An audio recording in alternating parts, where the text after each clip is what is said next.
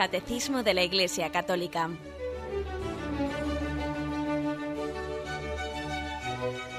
Un programa dirigido por Monseñor José Ignacio Munilla, Obispo de San Sebastián.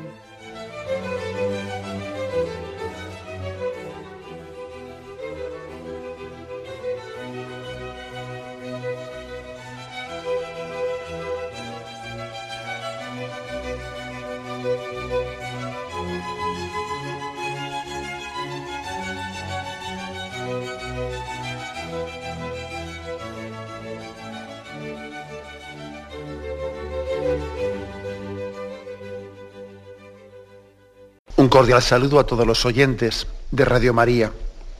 Un día más, con la gracia del Señor, proseguimos el comentario del Catecismo de nuestra Madre la Iglesia. Dentro de la explicación del sacramento de la penitencia en el que nos encontramos, a partir del punto 1430, comentamos un apartado que tiene como título La penitencia interior. Leo el primero de los puntos, el 1430. Como ya en los profetas, la llamada de Jesús a la conversión y a la penitencia no mira en primer lugar a las obras exteriores, el saco y la ceniza, los ayunos y las mortificaciones, sino a la conversión del corazón, la penitencia interior. Sin ella las obras de penitencia permanecen estériles y engañosas. Por el contrario, la conversión interior impulsa a la expresión de esta actitud por medio de signos visibles, gestos y obras de penitencia. Es un, es un hecho, es un dato básico que la religiosidad que Jesucristo predica es una religiosidad no basada en los actos externos, no basada en un culto externo, sino una religiosidad que parte de una intimidad, una religiosidad interior, basada en una intimidad con Dios. El reino de Dios está en tu interior, dice Jesús. Cuando Él viene a predicar el reino de Dios, la gran novedad es que ese reino de Dios habita en ti, habita en tu interior, dice Jesucristo. Lo mismo ocurre con la predicación que él hace sobre la moral. Eh, esa moralidad de Jesucristo se caracteriza, lo llamativo de ella, lo novedoso de ella, es que es una moralidad que sin, eh, sin despreciar, eh, por supuesto, ¿no? sin despreciar y sin relativizar la importancia de los actos externos, insiste Jesucristo mucho que lo importante es que esa religiosidad parta del corazón. No únicamente la moralidad, la moral no únicamente regula las acciones externas, sino que Jesús insiste mucho que las, las, las maldades externas han partido del corazón. Y quien no tiene un corazón bueno, pues difícilmente hará unas obras buenas. Jesús dice, se os ha dicho no matarás, pero yo te digo, quien odie en su corazón a su hermano, ya está matando se os ha dicho, respetarás la mujer de, de, tu prójimo, pero yo os digo, el que desee en su interior la mujer del, prójimo ya está pecando, etcétera, etcétera. ¿eh? O sea, Jesucristo está insistiendo en que la verdadera religiosidad tiene que partir del corazón, tiene que purificar la intencionalidad profunda del hombre. Es normal que esta moralidad de Jesucristo pues, mm, se centre eh, en la interioridad por cuanto a la misma concepción global de la religiosidad, eh, la explicación y la predicación del reino de Dios en sí mismo, pues también estaba insistiendo en que nuestra relación con Dios tenemos que basarla en una relación de amistad, lo cual supone una interioridad, y eh, no únicamente en unas acciones externas. Uno podría pues tener unas acciones externas muy, muy perfeccionadas, muy cuidadas, en una relación cultural, en una, pero sin que eso suponga una vida de amistad con Dios. Uno podría llegar a, que es lo que Jesucristo denunció, claro, renunció a una religiosidad que, estaba basada en una, una, vida exterior ordenada, sin que eso supusiese una intimidad de amor y una amistad personal con Yahvé. Eso es lo que Jesucristo denuncia de una religiosidad que, había ido em, exteriorizándose cada vez más y desinteriorizándose. Es la denuncia de los profetas, es la denuncia de Jesucristo. Y finalmente, como he dicho, cuando viene Jesús a predicar el reino, el reino de Dios, la gran novedad, la gran sorpresa, es que Él dice, el reino de Dios está en tu interior. Cierra los ojos, mira dentro de ti y observa que Él habita, Él habita en tu interior y quiere hacer morada contigo. Mira que te está llamando a la puerta, a la puerta de tu, de tu corazón. Bien, este es el, el, punto de partida desde el cual, desde el cual el punto 1430 que acabamos de leer insiste en que la conversión, Jesús llama la conversión, en primer lugar, no tanto, sí, sí también, ¿no? Pero no en primer lugar, dice, no en primer lugar, a las obras exteriores, sino a la conversión del corazón, a la penitencia interior. Y nos pone unos cuantos textos para que los meditemos. Primero, Joel capítulo segundo, versículos del 12 al 13.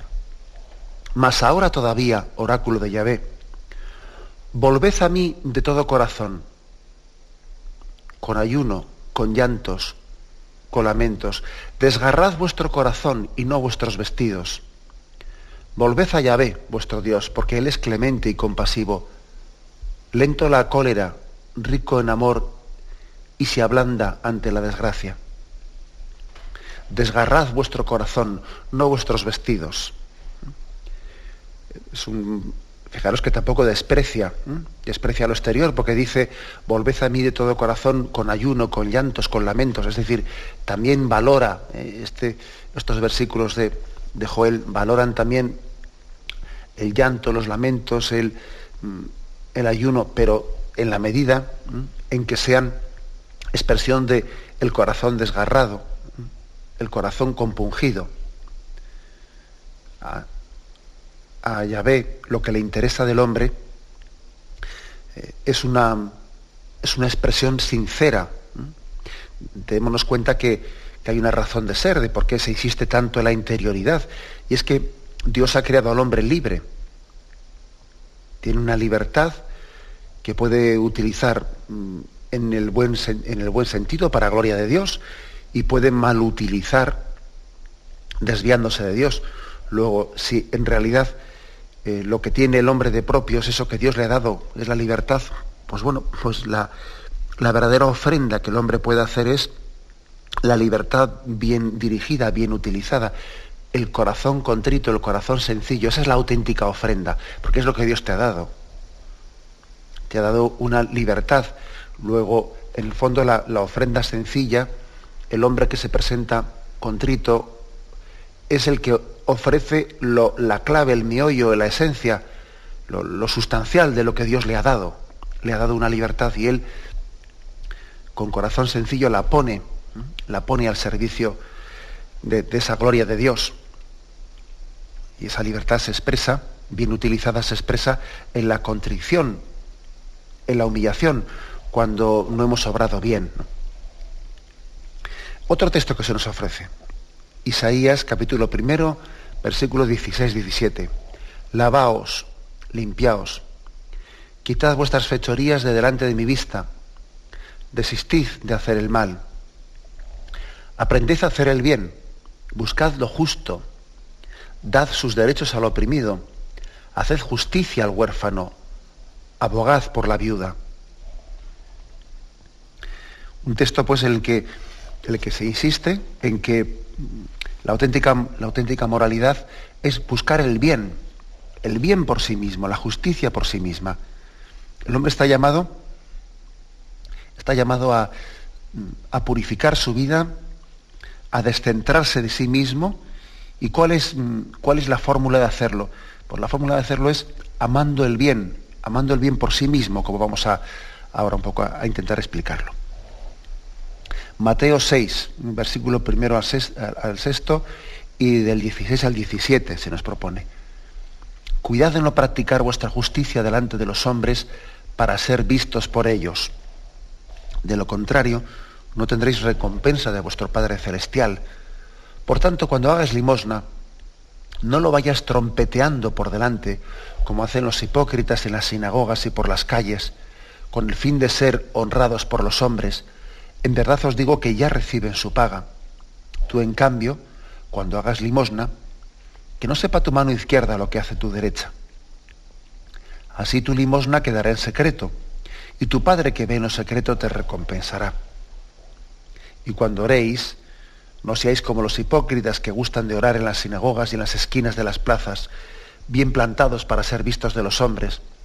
En verdad os digo que ya reciben su paga. Tú, en cambio, cuando vayas a orar, entra en tu aposento y después de cerrar la puerta, ora a tu Padre que allí, que está allí en lo secreto. Y tu Padre que ve en lo secreto te recompensará. Cuando ayunéis no pongáis cara triste como los hipócritas, que disfiguran su rostro para que los hombres vean que ayunan. En verdad os digo que ya reciben su paga. Tú, en cambio, cuando ayunes, perfuma tu cabeza y lava tu rostro, para que tu ayuno sea visto no por los hombres, sino por tu Padre que está allí en lo secreto, y tu Padre que ve en lo secreto te recompensará. esta insistencia tan grande eh, de Jesús en el Evangelio insiste, por lo tanto, en la penitencia interior, en la conversión del corazón, lo cual quiere decir que se está subrayando que cualquier obra, cualquier obra exterior, cualquier gesto eh, exteriormente manifestado solamente tiene, tiene mm, valor ante Dios en la medida que sea expresión sincera de un corazón humilde, un corazón humilde, contrito y humillado. Hay aquí algo que creo que es bueno que, que le demos una vuelta. El Señor quiere que purifiquemos la intencionalidad de nuestros actos la intencionalidad de las, de las, obras de penitencia, a ver con qué intencionalidad las hacemos. Si la intencionalidad es pues, un, eh, un, ser visto, un ser aplaudido, un ser considerado, o sea, porque la intencionalidad verdaderamente puede ser muy engañosa. El hombre puede hacer obras externas con una capacidad de encubrir intencionalidades pues, pues muy, muy grande. En eso Jesús quiere que nos purifiquemos. No hagáis las cosas para ser vistos por los hombres. No hagáis las cosas para ser vistos por los hombres. El Señor quiere que nos purifiquemos de posibles intencionalidades segundas. Dice, yo hago esto por esto, pero también tengo una intención segunda ahí, ¿no? Que está encubierta, pero ahí está. Ahí presente. Y entonces hay, hay un deseo por parte de Jesús de decir, purifica tu intencionalidad. Y yo creo que solamente así se puede entender cómo en el Evangelio, después de haber dicho que no sepa tu mano derecha lo que hace la izquierda, que permanezca así ocultas vuestras obras, luego también hay otros textos que dicen, alumbren así vuestras obras delante de los hombres. Porque no se mete un candelabro debajo del celimis, sino se pone en lo alto para que alumbre a todo el mundo. Alumbren así vuestras obras, para que viéndolas den gloria a Dios. Y uno dice, esto parece contradictorio, ¿no? Parece contradictorio porque en otro, en otro pasaje del Evangelio ha dicho Jesús eso de que, que no sepa tu mano derecha lo que hace la izquierda y no hagas, no hagas las cosas para ser visto, y luego, sin embargo, dice, alumbren así tus obras delante de los hombres, que tus obras sean vistas para que den gloria a Dios. ¿Cómo compaginamos esto? Y yo creo que para entenderlo hay que darse cuenta de que Jesús también tiene una pedagogía en su, en su Evangelio de primero purificarnos y una vez purificados, entonces ya nos hace testigos visibles delante de los demás. Pero si, si primero no, se ha producido esa purificación, esa purificación, pues eh, lo segundo, no dará gloria a Dios. Si uno primeramente no, no se ha purificado, no, no, ha, no ha ido trabajando la intencionalidad con la que hace las cosas, después cuando haga, haga, determinadas obras exteriormente buenas, interiormente no serán tan buenas, porque, porque, estarán buscando la gloria propia y no la gloria de Dios. Lo cual quiere decir que para poder llegar a ese grado de purificación de la intencionalidad con la que hacemos las cosas, pues posiblemente uno tendrá que trabajar mucho eh, esa máxima evangélica, que no sepa tu mano derecha lo que hace la izquierda. Tendrá que ocultarse mucho, intentar ocultarse, para que luego el Señor, después de haber ya purificado esa intencionalidad, después ya eh, sea capaz de ponerle delante de los ojos de los demás sus obras sin que Él se envanezca. Porque es que de lo contrario, si no ha existido esa purificación primera, las obras buenas, exteriormente buenas, vamos a matizar, que se hacen ante los ojos de los hombres, pues buscan, o sea, son, son motivo de vanidad, buscan la propia gloria, buscan la propia eh, complacencia. Para que eso no sea así, para que las obras buenas no, sean, no nos muevan a vanidad, no nos muevan a, esa complacencia, primero tiene que haber habido un proceso de purificación, de, no hacer las cosas por ser vistos. Si os fijáis eh, eh, el matiz del Evangelio, el Evangelio no dice que no hagas las cosas em, en público, sino te dice no hagas las cosas para ser vistos, con esa intencionalidad. El Evangelio no, no quiere con ello dar a entender de que la religiosidad solamente se puede realizar en, el interior de tu, de tu cuarto eh, o, en la sacristía. El Evangelio no quiere decir con eso de que mm, las, expresiones religiosas no pueden tener manifestaciones externas. Que yo no pueda rezar delante de, la familia, de los demás, o en público, o, hacer una procesión. O sea, no, no es esa, ¿eh? no es ese el contexto. Sino fijaros bien, no hagáis las obras para ser vistos. Está hablando de la intencionalidad. La prueba es que luego dice, como, hemos reseñado antes, en otros pasajes dice, alumbren así vuestras obras delante de los hombres, para que viéndolas den gloria a Dios. Luego lo que hay que trabajar, lo que hay que purificar, lo que hay que pedir a Dios que, que sea bien finalizado, ¿eh? pues es la intencionalidad con la que el hombre obra. Y eso pues, supone todo un proceso interior. ¿eh? supone todo un proceso interior, pues porque ya sabemos que el hombre es imperfecto y es capaz de hacer las cosas, pues incluso con, una conciencia mm, bastante limitada, ¿eh? Sí, imperfecta, con una conciencia imperfecta. Por eso es bueno que en nuestra vida interior muchas veces hagamos actos interiores de oración, que puede ser mm, con una purificación de nuestra intención. Señor, quiero hacer esto que voy a hacer, quiero hacerlo para tu mayor gloria. Que hagamos momentos de oración breves, actos de presencia de Dios, ofrendas. Señor, te ofrezco esto que, voy a hacer. Pues, por ejemplo, un predicador que comienza, va a comenzar la homilía y en su interior pues, al Señor le eleva una oración y le dice, Señor, te ofrezco esta, me pongo en tus manos y te ofrezco estas, estas palabras que voy a pronunciar y deseo que sean dichas únicamente buscando tu mayor gloria. Te pido que me des la gracia de despreocuparme de mí mismo, de despreocuparme de mí cuando estoy hablando de ti.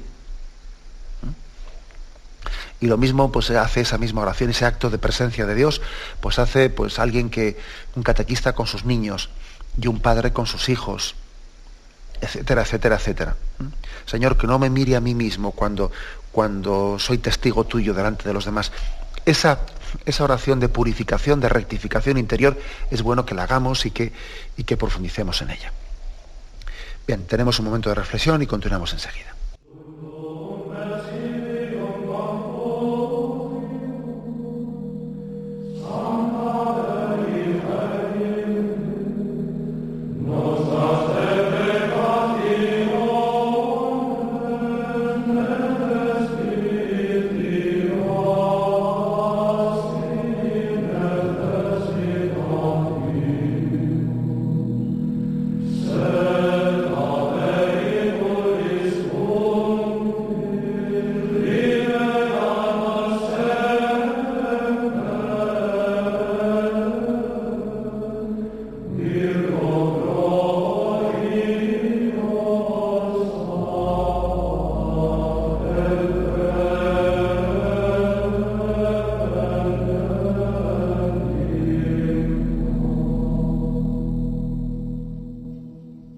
El punto 1431 dice así. La penitencia interior es una reorientación radical de toda la vida, un retorno, una conversión a Dios con todo nuestro corazón, una ruptura con el pecado, una aversión del mal, con repugnancia hacia las malas acciones que hemos cometido al mismo tiempo comprende el deseo y la resolución de cambiar de vida con la esperanza de la misericordia divina y la confianza en la ayuda de su gracia. Esta conversión del corazón va acompañada de dolor y tristeza saludables que los padres llamaron anima cruciatus, aflicción del espíritu, compuncio cordis, dice, arrepentimiento del corazón. Y aquí se citan algunos puntos del Concilio de Trento, pues que, ahora leeremos. Pero aquí lo importante es que se habla de que la penitencia interior, en lo que tiene que centrarse, es en, un corazón contrito, contrito y humillado, que, que esté centrado en la aversión al mal, que sienta como una repugnancia hacia el mal cometido. Eso es un don muy grande. San Ignacio de Loyola en los ejercicios espirituales, cuando, cuando habla del pecado, dice incluso que le pide al ejercitante que pida lágrimas por sus pecados, que le pida a Dios el don, si Dios quiere dárselo, de, llorar sus pecados, ¿no? De tener, dice, aversión del mal. ¿Qué quiere decir esto de aversión del mal? La contrición más profunda es aquella que es consciente de que está rechazando el pecado, pues no porque haya incumplido algo que estaba prohibido, sino que, porque claro, eso, es un poco exterior, es decir, que yo diga, es que, es, ¿qué es el pecado? Transgredir un mandamiento que Dios ha puesto. Pero claro, es que vamos a ser un poco así eh, incisivos, ¿no? El que alguien piense que el pecado es únicamente transgredir un mandamiento de Dios, ¿Por qué es malo? Porque estaba prohibido por Dios. Hombre, mire usted, digámoslo al revés. Estaba prohibido por Dios porque era malo. ¿Mm? Si no parece que el pecado consiste en la transgresión de una orden que Dios ha puesto como si fuese caprichosa, ¿eh? como, si, como si es que a Dios, Dios se le había ocurrido decir que robar es malo, si hubiese dicho otra cosa, entonces igual robar no sería malo, pero como Dios, no, es como si entendiésemos que la moralidad es una, pues, extrínseca o caprichosa, como las normas de circulación. Hemos quedado de acuerdo en que cuando el semáforo pone rojo no se puede pasar y cuando se pone verde se puede pasar. Ahora, podríamos haber quedado de acuerdo en lo contrario, que con el verde hay que pararse y con el rojo se puede pasar. Bien, pero esa no es la moralidad. Esa es, una, esa es una normativa humana que es caprichosa, que podía ser cambiante, pero eso no podemos aplicarlo, o esa concepción tenemos que tener mucho cuidado de no trasladarla, de no aplicarla a lo que es la moralidad de la vida. Los mandamientos de Dios no son caprichosos. Él no podía haber dicho, donde es verde pongo rojo y donde es rojo pongo verde. Dios no podía haber cambiado, no, porque Dios no puede contradicirse a sí mismo. El bien es bueno, no porque Dios lo haya, no porque Dios caprichosamente lo haya dictado así, sino porque en su propia esencia es así. Dios lo ha creado así. ¿eh? Y el mal, el mal es malo, claro, porque claro, cuando uno lee, el Génesis, si no se da cuenta que está leyendo un, eh, también hay una, tiene que haber una comprensión, ¿no? Se dice, del árbol que está en medio del jardín del Edén no podéis comer. Y dice, oye, no, vaya, me cachis, qué, qué capricho, ¿no? De este no. El capricho, la tentación sería pensar, fíjate tú, nos han puesto aquí eh, caprichosamente una norma que es que de este árbol no puedo comer, de los otros sí, pero de este no. Pero eh, tengamos en cuenta que eso es un género de expresión, un género literario, porque es que lo auténticamente malo no, es transgredir una norma eh, que a Dios se le ha ocurrido poner, sino que es que esa, esa norma, ese mandamiento, esa voluntad de Dios, está preservando el bien del hombre. Luego, pecar no es infringir. O sea, el, motivo del pecado no es por haber transgredido algo, una ley, sino que es que esa ley de Dios estaba preservando el bien del hombre. Dicho de otra forma, ¿eh? que es un poco una manera de expresarlo gráficamente. Las cosas no son malas porque Dios las haya prohibido, sino que Dios las había prohibido porque eran malas para ti. Claro, es que es muy distinto. Esa es, esa es la lucha también que tienen los padres con los hijos. ¿eh? O sea, a ver cómo yo le hago entender a mi hijo que, pues que venir a las 5 de la mañana a casa no es malo porque yo se lo haya prohibido, sino que se lo he prohibido porque es malo para él, que es distinto. Lo mismo le pasa a Yahvé, lo mismo le pasa a Dios, nuestro Padre, que tenemos que llegar a entender que la auténtica penitencia interior, el auténtico arrepentimiento, es tener repugnancia al mal, es decir, ser conscientes de que ese mal que yo he cometido me hacía daño a mí. No se trata de que yo le he contrariado a Dios, de que, sí, claro, por supuesto que yo a mi padre le he disgustado porque él me quería y yo no he sido consciente, pero aquí el primero, el primer perjudicado del mal soy yo mismo porque eh, mi padre, mi padre Dios quería el bien para mí. Luego el primer perjudicado soy yo, y si no entiendo eso voy mal. Debo, debo de pedir una aversión hacia el mal, una aversión. No, el arrepentimiento es,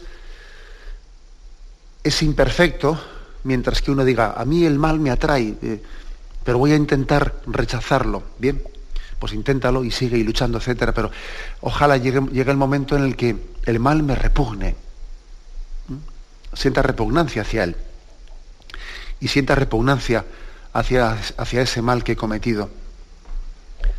¿Eh? Porque pues, hay, una forma imperfecta de, moralidad cuando el hombre dice, eh, pues el, mal resulta atrayente, seductor, etcétera, y en el fondo me gusta, y en el fondo envidio, y en, y en el fondo estoy como, como le pasaba al, hermano mayor de la parábola, a la cual, del hijo pródigo, a la cual tantas veces recurrimos, ¿no? Fijaros que él dice, él está envidiando el mal de su hermano, vamos a ser claros. Él no, siente repugnancia hacia el mal, sino que en el fondo lo envidia, porque dice, a mí nunca me has dado, y ese, y ese hermano mío que se está ahí eh, corriendo unas juergas de aquí te espero. Y yo, yo nunca he tenido eh, pues una, la ocasión de tener una fiesta. Le está envidiando a su hermano. Envidia el mal de su hermano. En el fondo él no tiene una, no tiene una repugnancia hacia el mal, sino que, aunque ha estado en casa, en casa de su padre, su corazón estaba en la calle. En el fondo no tenía una aversión al mal. A esto se refiere este punto del, del catecismo. Se refiere a que la auténtica penitencia es, dice, la que tiene una aversión del mal, una repugnancia hacia las malas acciones. Y lógicamente esa repugnancia, esa aversión hacia el mal, solamente se puede sentir, solamente se puede entender como un don de Dios cuando uno ama el bien y ha comprendido pues, que el auténtico bien es gozar de Dios, gozar de su dulzura, gozar de, de, esa paternidad de Dios. Trasladándolo de nuevo a, la parábola del hijo pródigo, pues solamente se puede tener aversión al mal cuando uno ha, sabido y ha experimentado lo que es gozar de vivir en la casa del Padre, gozar de vivir en su intimidad. Y si uno no goza, no goza de eso, está envidiando al otro hermano que se fue, que se fue fuera, ¿no? a tener allí una vida alejada de Dios, alejada de su Padre. Bien, pues esta es el, eh, la clave de... Ahora vamos a leer los puntos del, concilio de Trento, es que, en los que se nos habla de esa penitencia interior. Pero vamos a hacer un momento de, de descanso y continuamos enseguida.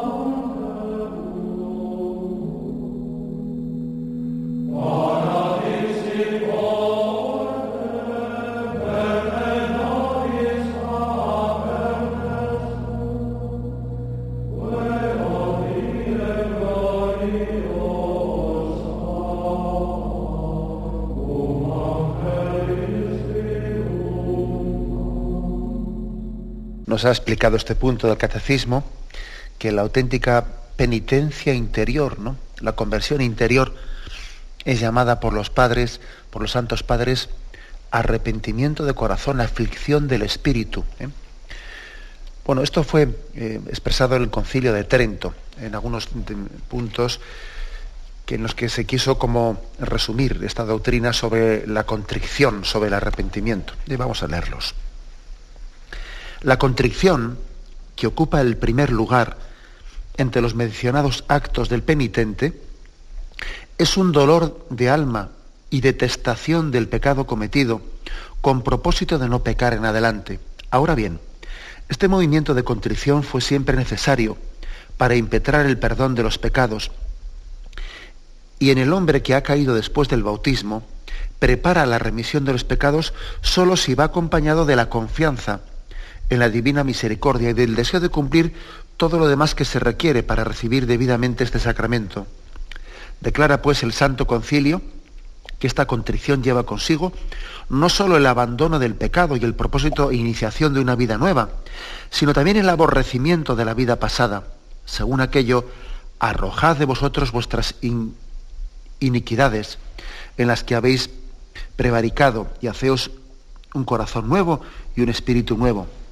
Y en verdad, quien considere aquellas exclamaciones de los, de los santos, contra ti, contra ti solo pequé, estoy extenuado de gemir, baño mi lecho cada noche, reposaré ante ti todos los años de mi vida en la amargura de mi corazón, y otros textos parecidos, comprenderá fácilmente que brotarán de un vehemente aborrecimiento de la vida pasada y una intensa detestación de los pecados. Este es uno de los puntos de los decretos de Trento que nos está citando este punto del catecismo. Se nos citan en concreto cuatro puntos que si podemos ahora vamos a leer. Me fijo en una cosa especialmente de este punto que hemos leído.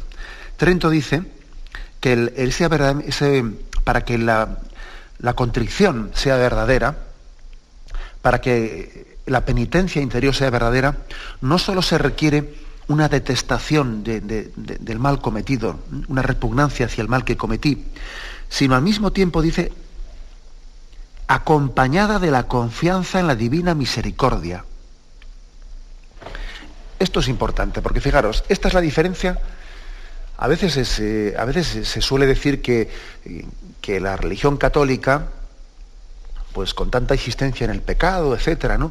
Pues que, es una especie de fuente de, de, de, atormento, de, atormentar las conciencias y estar ahí siempre dándole vueltas a nuestro pasado y a veces hacer una serie de caricaturas, ¿no? Pero es que no es cierto, el auténtico arrepentimiento es el que vive eh, la repugnancia ¿no? y, y la contrición del pecado, pero, pero vivido desde la misericordia, desde, desde la confianza en la misericordia de Dios. O sea, es decir, el arrepentimiento de mis pecados no me lleva a un autodesprecio.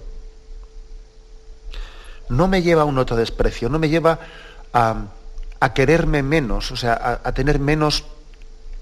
Si, si, Dios me quiere, si Dios precisamente me da por su, por su misericordia, Él me ha dado luz para ver mis pecados, si Él me ha dado luz para verlos, no es para que yo tenga un autodesprecio y, un, y una falta de confianza, no, todo lo contrario. Es para que a la luz de la misericordia de Dios yo todavía tenga mayor capacidad de regeneración y de nacer a una vida nueva. La repugnancia del pecado cometido, mm, para que sea verdadera, para que sea verdadera la contrición, nos tiene que llevar a centrarnos en el futuro, a mirar hacia adelante y darnos cuenta de que Dios está lleno de proyectos de esperanza hacia nosotros. Dios mira al hombre y al mirar al hombre mira su futuro, mira las esperanzas que tiene para él, los planes y los proyectos con los que ha pensado. ¿Mm? lo que es un arrepentimiento incorrecto, eh, pues podríamos decir un tanto descentrado, que casi, que casi es una especie de compunción o contrición incorrecta, que lleva un poco al, autodesprecio, a la tristeza, pues eso no, tiene nada que ver con, eh, con, lo que Trento está aquí explicando y con lo que predica la doctrina católica. Nosotros sí tenemos repugnancia hacia el mal cometido y tenemos que intentar, como dice San Ignacio, tener lágrimas de arrepentimiento por nuestro pecado, pero todo ello, fijaros bien, en la confianza de la misericordia y para que precisamente desde esa experiencia tengamos más capacidad de entrega al futuro y, caminemos más ligeros. Si nos arrepentimos del pasado es para tener también la gracia de que nuestro caminar en adelante sea mucho más ligero para que podamos tener la capacidad de pasar página del, pasado, no para estar unidos y atados continuamente a ello. Entonces, un signo, un signo de que la contrición está bien hecha, es que después uno no cae en, después de haber sido perdonado, después de haber recibido el perdón de los pecados, no cae en volver continuamente a lo mismo. Porque si Dios me ha dado la gracia del perdón y de su misericordia, está perdonado. Luego, a partir de ahí, con la, con la fuerza de ese arrepentimiento, yo camino adelante sin mirar atrás. Sin mirar atrás. Un signo de que el, de que el arrepentimiento y de que la contrición ha estado bien orientada es no dar vueltas a lo que fue y ya, ya hemos pasado página. ¿Mm? De lo contrario, cuando uno está vuelta a la, vuelta anterior, vuelta al anterior, eso puede ser un signo de, eh, de escrúpulos, puede ser un signo también de una contrición mm, que no ha puesto el acento que tenía que haber puesto en la confianza, en la misericordia, en la esperanza que Dios tiene hacia nosotros, porque si Dios te ha dado luz para ver tu pecado, no es para que tú te machaques únicamente viendo ese pecado, sino, sino que, vamos a ser claros, fijaros, fijaros cómo en la parábola del hijo pródigo, el padre no le interesa tanto restregarle al hijo, al hijo pequeño lo que pasó antes. Le interesa el dolor del hijo de cara al futuro, de, cara a su integración en el hogar. El dolor del hijo es importante y era necesario caer en cuenta del mal que ha hecho, pero lo que al padre le interesa no era tanto restregarle y repasarle, no, no, sino que ese dolor le capacite y para el futuro, para la nueva integración, para la nueva vida de hijo que comenzaba a partir de entonces. Por eso el, dolor, el dolor, la repugnancia hacia el mal cometido, eh, solamente se entiende, desde nuestra concepción católica, se entiende desde esa luz que la misericordia de Dios ha proyectado y desde las esperanzas tan grandes eh, que Dios tiene hacia cada uno de nosotros.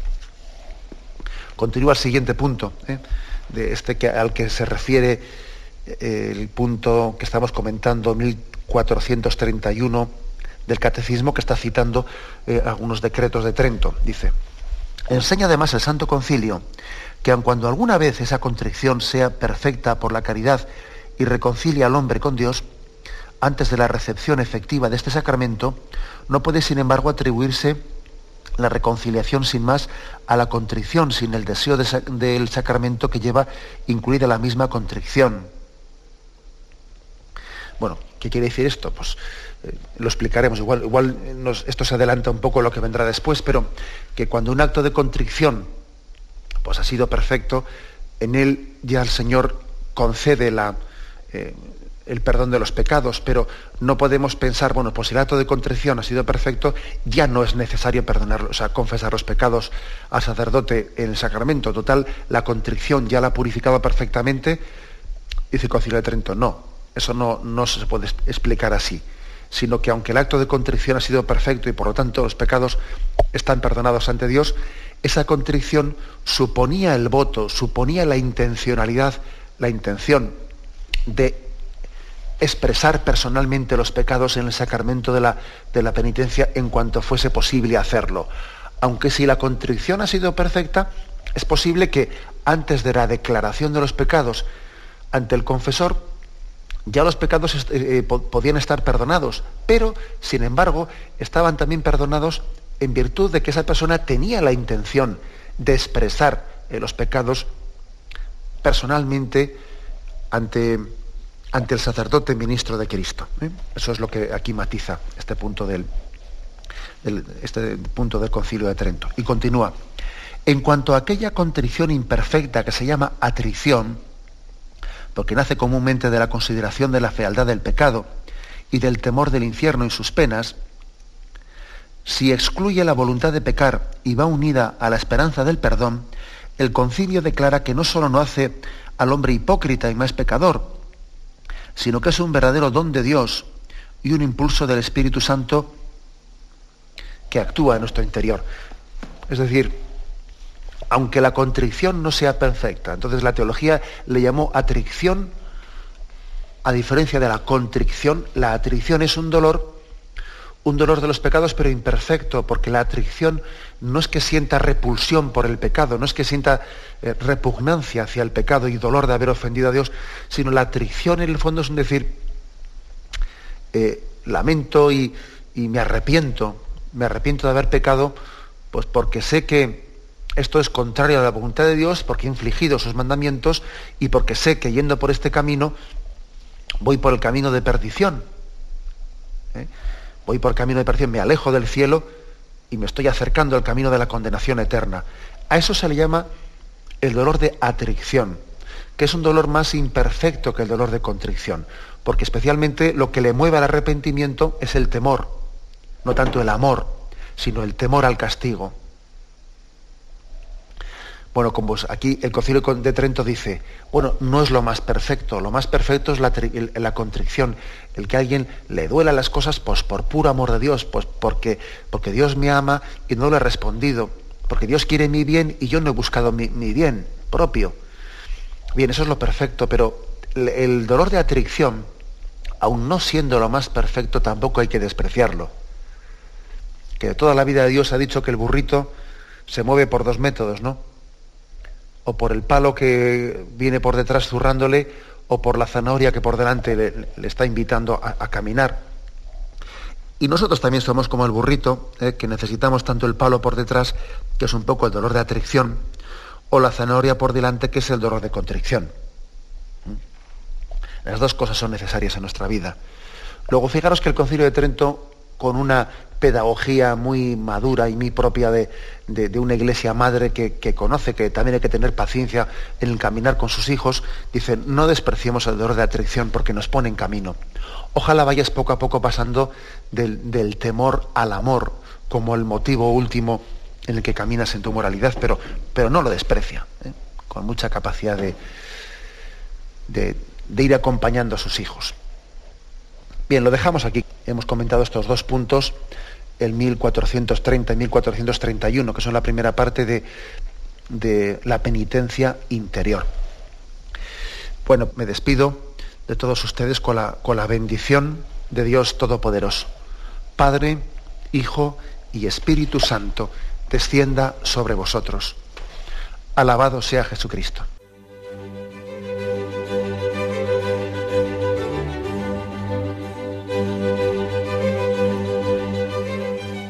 Finaliza el Catecismo de la Iglesia Católica, un programa dirigido por Monseñor José Ignacio Munilla, obispo de San Sebastián.